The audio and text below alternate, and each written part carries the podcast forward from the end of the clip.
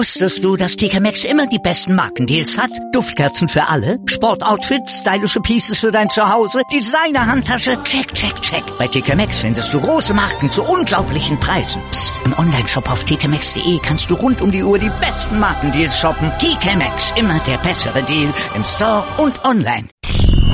90 Plus On Air. Der Podcast rund um den internationalen Fußball auf meinsportradio.de. Wer kann Pep Guardiola und Manchester City ärgern? Das war die große Frage, die wir gestellt haben in unserem Vorausblick auf die aktuelle Premier League Saison hier bei meinsportradio.de zusammen mit den Kollegen von 90 Plus bei 90 Plus und R. Und jetzt ist der erste Spieltag der Premier League in der Saison 18-19 erstmal gespielt und wir können, na, die Frage noch nicht beantworten, aber wir können zumindest mal gucken, wer sich denn momentan am ersten Spieltag ganz oben in der Tabelle tummelt und wer ganz unten momentan in der Abstiegszone steht. Das machen wir. Wir blicken blicken vor allen Dingen auf drei Spiele, auf United gegen Leicester, Arsenal gegen City und Liverpool gegen West Ham. Und da haben wir auch den neuen Tabellenführer nach dem ersten Spieltag gesehen. Und das machen wir zusammen mit Manuel Behlert von 90 Plus. Hallo Manu. Servus. Wir haben es in unserer Saisonvorschau ja auch gesagt, Liverpool ist gefordert, steht ja unter Druck, die müssen mal liefern, denn die haben ja richtig eingekauft in der Offseason, haben sich verstärkt für ein ziemlich hohes Geld, was sie bezahlt haben dafür und sie haben auch ziemlich hoch gewonnen. Sie haben nämlich den ersten Spieltag mit einem Sieg abgeschlossen, mit einem 4 zu 0 Sieg zu Hause gegen West Ham. Manu, aus deiner Sicht, haben sie da schon mal gezeigt, was in dieser Saison bei Liverpool Hake ist? Absolut. Ähm, es standen mit Allison und Cater zwei Neuzugänge in der Startelf. Ähm, Allison war jetzt nicht besonders gefordert im Tor, aber Cater hat schon von Beginn an gezeigt, ähm, was er dieser Mannschaft geben kann, durch seine Dynamik, durch seine Übersicht, durch seine äh, brillante Technik. Er hat sich ganz häufig schon aus kniffligen Situationen befreien können, hat eine sehr gute Übersicht, hat das 1-0 eingeleitet. Ähm, es war auf jeden Fall ein sehr guter Auftritt von beiden Spielern, ähm, überhaupt vom, vom FC Liverpool. Also ich haben mich sehr überzeugt am, am ersten Spieltag und das obwohl noch ähm, sicherlich der ein oder andere ein bisschen Steigerungspotenzial hat in der Innenverteidigung noch Gomez gespielt hat. Ähm, aber man hat gesehen, das Offensiv-Trio Salah, Mané, Firmino ist schon jetzt in einem, in einem sehr guten Zustand. Ähm, sie konnten hohes Tempo gehen. West Ham hatte ähm, keine großen Chancen, sich zu entfalten. Das Offensivkonzept von West Ham war kaum vorhanden. Das bestand gerade in der ersten Halbzeit irgendwie nur auf aus Befreiungsschlägen in Richtung Arnautovic, der dann zwar auch mal einen guten Abschluss hatte, aber da, kam relativ wenig. Also Liverpool hat das Spiel dominiert gegen einen nicht gerade wirklich starken Gegner, aber ähm, die Dominanz, die Kontrolle und auch die die, der, der Druck, der dann ausgeübt wurde, das war schon recht stark. Man hat es, äh, man hat gemerkt, immer wenn, wenn West Ham dachte, sie hätten sich mal kurz befreit und sie hätten mal kurz Ruhe, hat Liverpool das Tempo wieder angezogen. Also es war schon eine sehr gute Vorstellung von Liverpool für diesen frühen Zeitpunkt. Im Grunde wie in der letzten Saison, da hat Liverpool ja zweimal mit 4 zu 1 gegen West Ham gewonnen und dieser Sieg, der war auch noch besonders aus Liverpooler Sicht, war der 500. Ligasieg für die Reds in der Premier League. Also auch das dann noch von historischem Ausmaß, dieser 4 zu 0 Sieg, der ihn dann auch erstmal die Tabellenführung in der Premier League gebracht hat. Und man muss ja auch sagen, neben dem Sturmtrio, was du ja schon angesprochen hast, da haben sie denn ja auch noch Sturridge in der Hinterhand, der ganz kurz nach seiner Einwechslung, der war nicht sonderlich lange im Spiel, da hat er schon gleich getroffen. 24 Sekunden und ein Ballkontakt und dann war der Ball drin. Genau, Sturridge, ähm, der ja von Jürgen Klopp vollste Unterstützung bekommen hat vor der Saison. Er hat gesagt, ähm, im Moment gibt es zwar noch keine Gedanken, äh, die ihm jetzt, die jetzt in Richtung Vertragsverlängerung deuten, aber ähm, Klopp baut auf Sturridge, Klopp baut auf einen Sturridge in Topform und das auch vollkommen zurecht.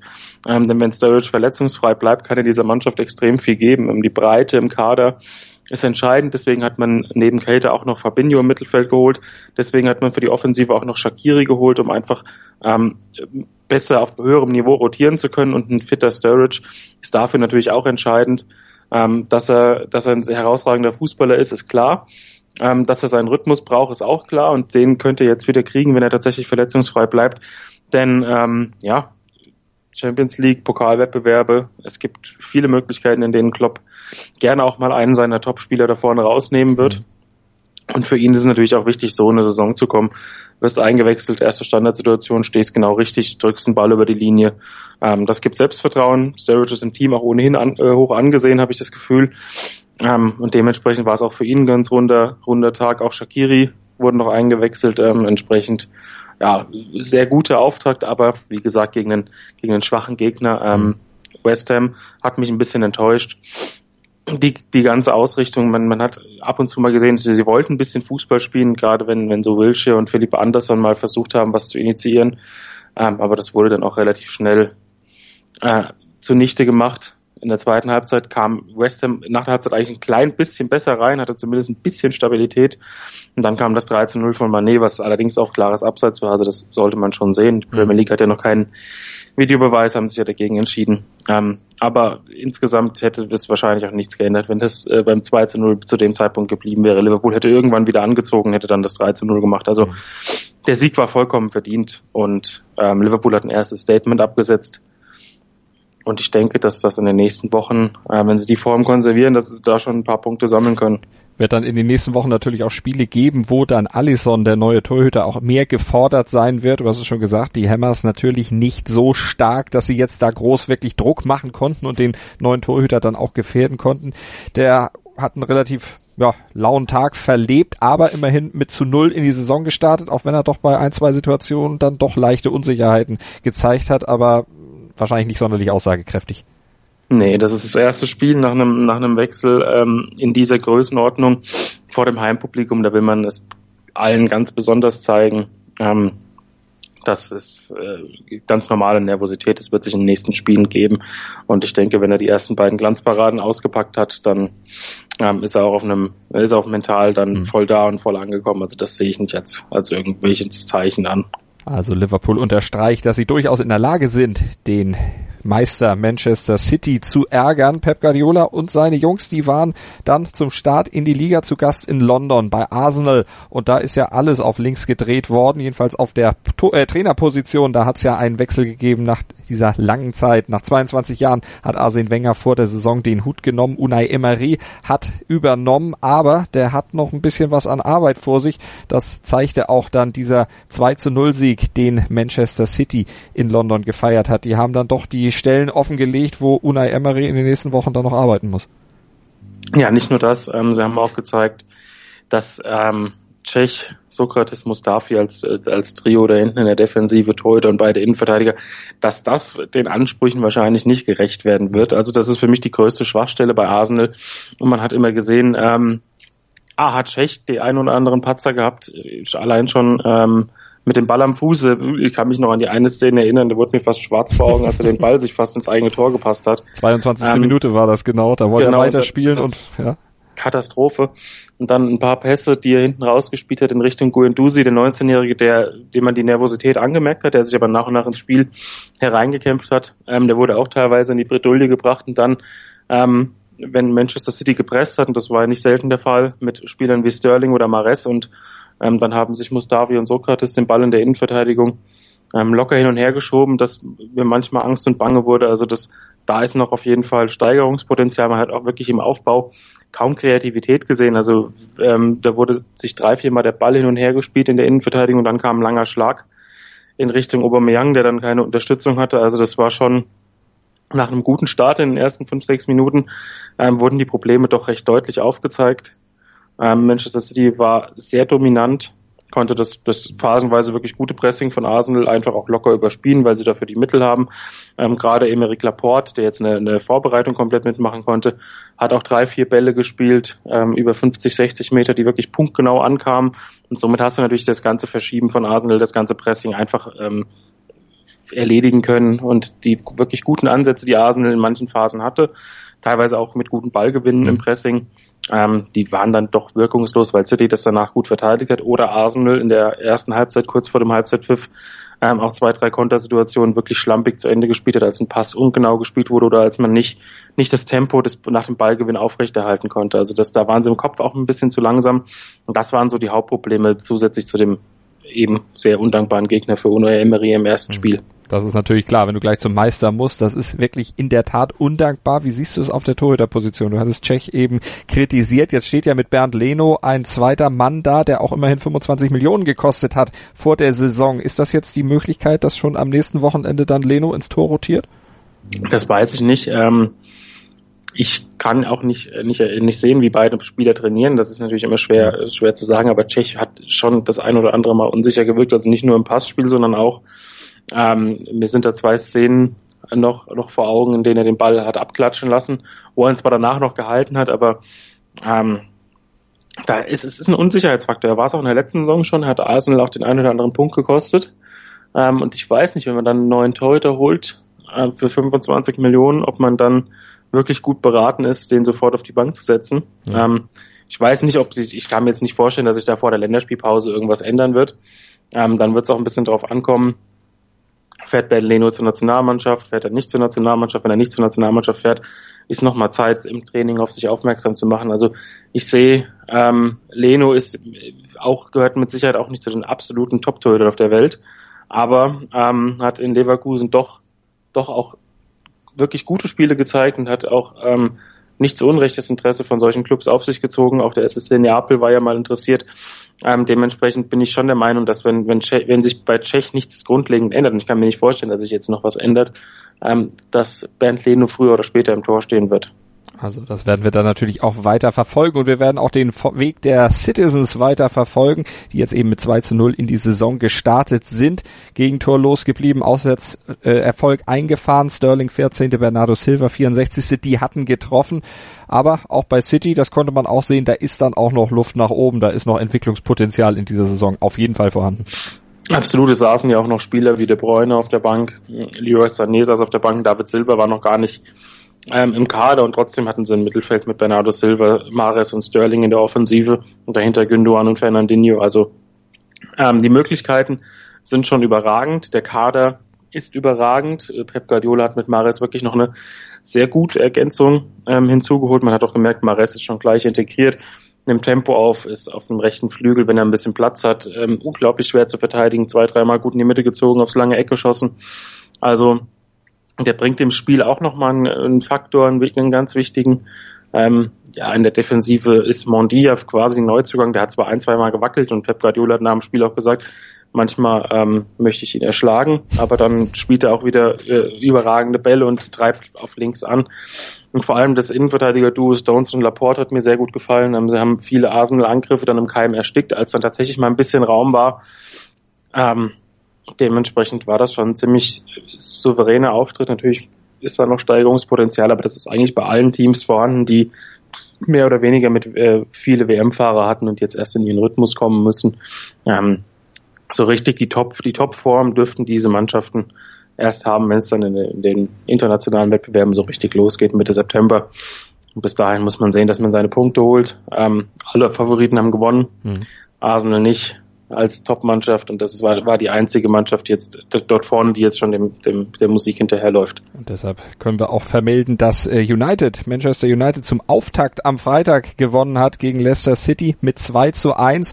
Aber das war ein ziemlich glanzloser Sieg, den United da eingefahren hat. Passte so ein bisschen zu dem, was äh, José Mourinho ja im Sommer auch immer wieder angemahnt hat. Er war nicht zufrieden mit dem, was passiert war auf dem Transfermarkt äh, und hat auch schon gesagt, naja, das wird dann in der Saison dann entsprechend auch zu merken sein.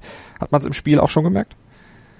Ja, absolut. Ähm, ich habe ja die Woche vorher das Spiel gegen Bayern gesehen, ähm, das Testspiel, und da war Manchester United erschreckend schwach. Und gegen Leicester jetzt, ja, ähm, klar, der Elfmeter nach drei Minuten mhm. war von Pogba herausragend verwandelt ähm, und hat dem ganzen Spiel natürlich eine, eine, ja, ein Vorzeichen gegeben, bei dem man dann eben so einen Spielverlauf erwarten konnte. Wenn Manchester United zu Hause unter Mourinho früh in Führung geht, dann wird das kein Spektakel in den meisten Fällen. Und so war es dann auch. Ähm, Leicester hatte einige gute Ansätze. Ähm, Manchester United hatte es häufig Eric Bailly zu verdanken, dass sie kein, äh, keine Großchance ähm, zugelassen haben, denn Bailly hat wirklich herausragend verteidigt. Auch De Rea hat zwei, dreimal wirklich mit seiner Schnellkraft gezeigt, äh, wie, wie wichtig er für dieses Team ist. Ich finde gerade der Mariah Gray bei Leicester hat mit Damian hin und wieder gemacht, was er wollte. Ähm, Damian hatte Riesenprobleme. Gray hat das Spiel gut angetrieben, aber Leicester hatte dann eben nicht äh, die Effizienz oder den auch den ja, die, die Präzision im letzten Drittel, um dann die gro wirklich Großchancen sich herauszuspielen. Manchester United immer wieder war mit einem Nadelstich, aber tatsächlich ähm, überragend oder dominant war es nicht. Das 2 zu 0 von Shaw war dann wirklich ein schönes Tor. Ja, kurz vor Schluss hat Wadi noch äh, ein bisschen zufällig ausgeglichen. ähm, als er den Abreller vom Pfosten per Kopf ins leere Tor befördert hat. Ähm, für Leicester wäre vielleicht ein bisschen mehr drin gewesen, aber da hätten sie auch ein bisschen mehr ähm, ja, Offensivpräzision gebraucht, ein bisschen mehr Durchschlagskraft gebraucht. So im Endeffekt das 2 zu 1 ging in Ordnung. Ähm, Gerade Fred hat im Mittelfeld eigentlich einen ganz guten Eindruck gemacht, der Neuzugang. Zwar teilweise ein bisschen zu übermotiviert und zu aggressiv für, für, meine, für meinen Geschmack und hier und da auch noch ein bisschen unsauber, aber für das erste Spiel war das in Ordnung. Und man hat schon gesehen, was er dieser Mannschaft geben kann, gerade wenn dann Matic im Mittelfeld ja einer der wichtigsten Spieler, wenn er wieder dabei ist, ähm, sollte da die ganze Homogenität im Mittelfeld eine andere sein, mhm. als jetzt mit Andreas und Fred, die das beide ordentlich gemacht haben, aber Matic ist halt nochmal eine ganz andere ähm, ja, ganz andere Ausstrahlung im Mittelfeld. Natürlich auch eingespielter dann auch mit Pogba, von dem ja auch eine ganze Menge erwartet wird nach seiner doch guten Weltmeisterschaft. Hofft man ja gerade bei United, dass er das dann auch endlich mal im Clubfußball so ein bisschen ummünzt, dieses große Talent, was er auf jeden Fall hat und dieser riesen Ablösesumme, die er mal gekostet hat, als er von Juventus Turin kam, dann endlich auch mal gerecht wird. Genau, und das ähm, könnte auch eine entscheidende Saison werden, auch was die Zukunftsplanung angeht. Bei Manchester United ist man ja überhaupt nicht zufrieden mit, mit, den, mit dem, was Mino Raiola im Hintergrund schon wieder ähm, heraufbeschwört. Und auch Pogba hat sich ein bisschen kryptisch geäußert, hat gesagt, wenn ich, wenn ich jetzt dazu was sage, dann werde ich bestraft. Und mhm. ähm, insgesamt war seine Leistung im ersten Spiel natürlich ordentlich. Also man muss auch sagen, dass er, dass er im Mittelfeld wirklich einige sehr gute Szenen hatte. Ähm, wie gesagt, den Elfmeter sehr souverän verwandelt hat. Ähm, das Offensivspiel lahmte ein bisschen, aber das lag auch A daran, dass Alexis Sanchez extrem häufig den Ball verloren hat und dass man ähm, Marcus Rashford sicherlich keinen Gefallen tut, wenn man ihn als Mittelstürmer aufstellt.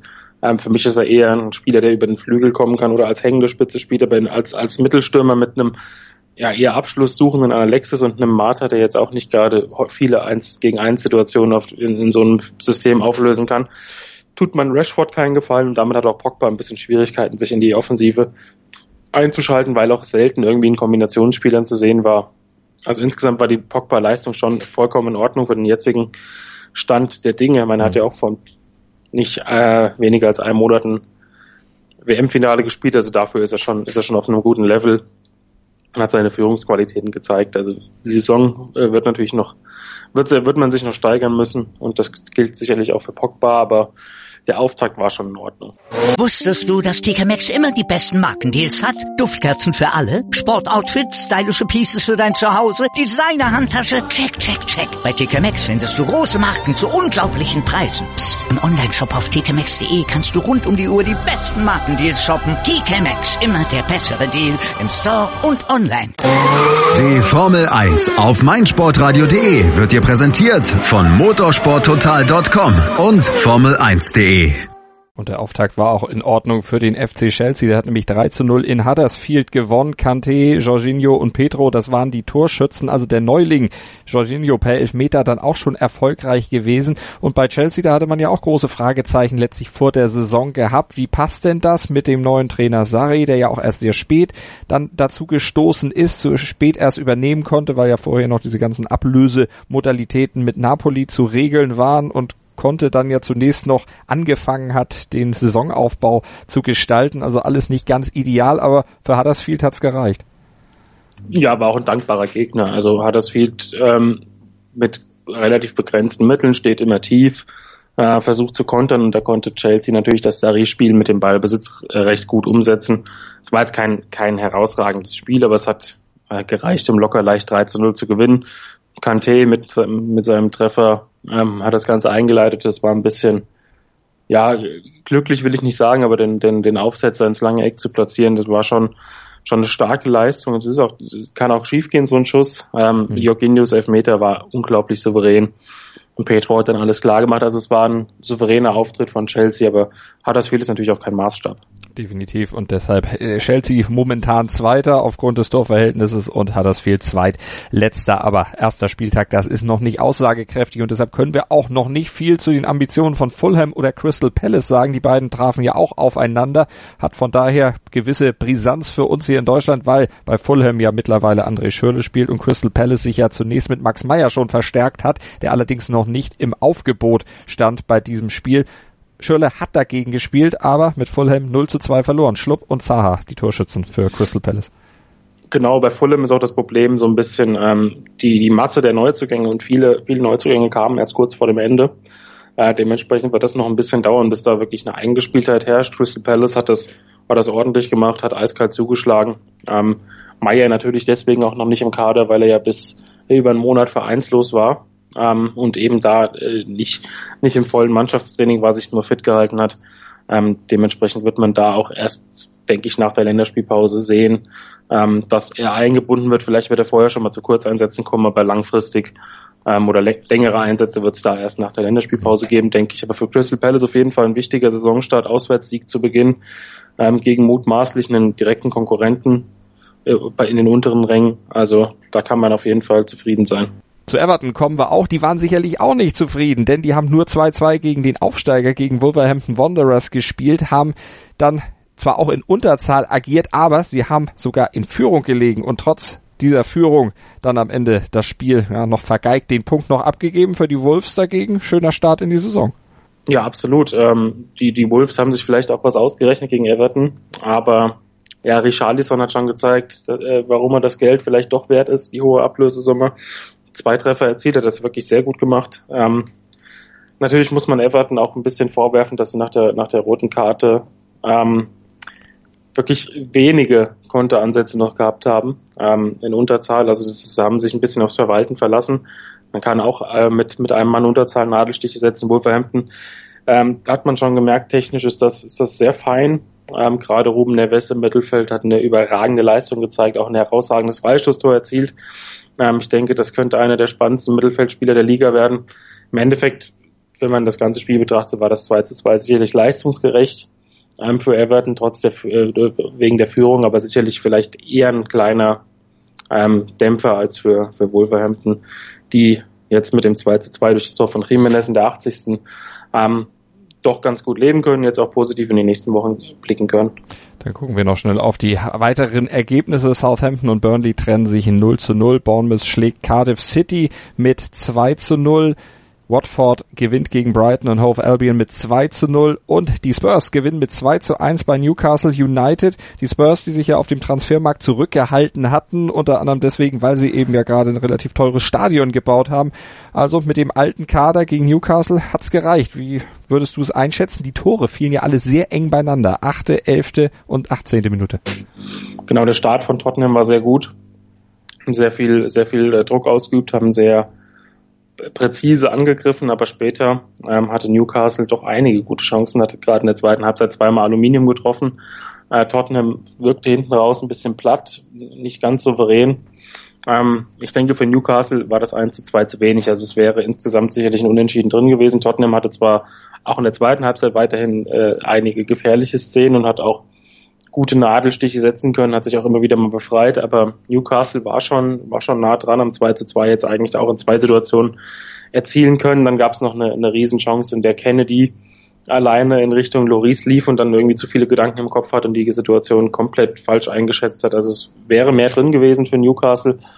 Für Tottenham ja nicht den allergrößten Aufwand betrieben, 2 zu 1 gewonnen, drei Punkte und jetzt, jetzt kommt ein Heimspiel. Also ähm, da kann man auf jeden Fall zufrieden sein.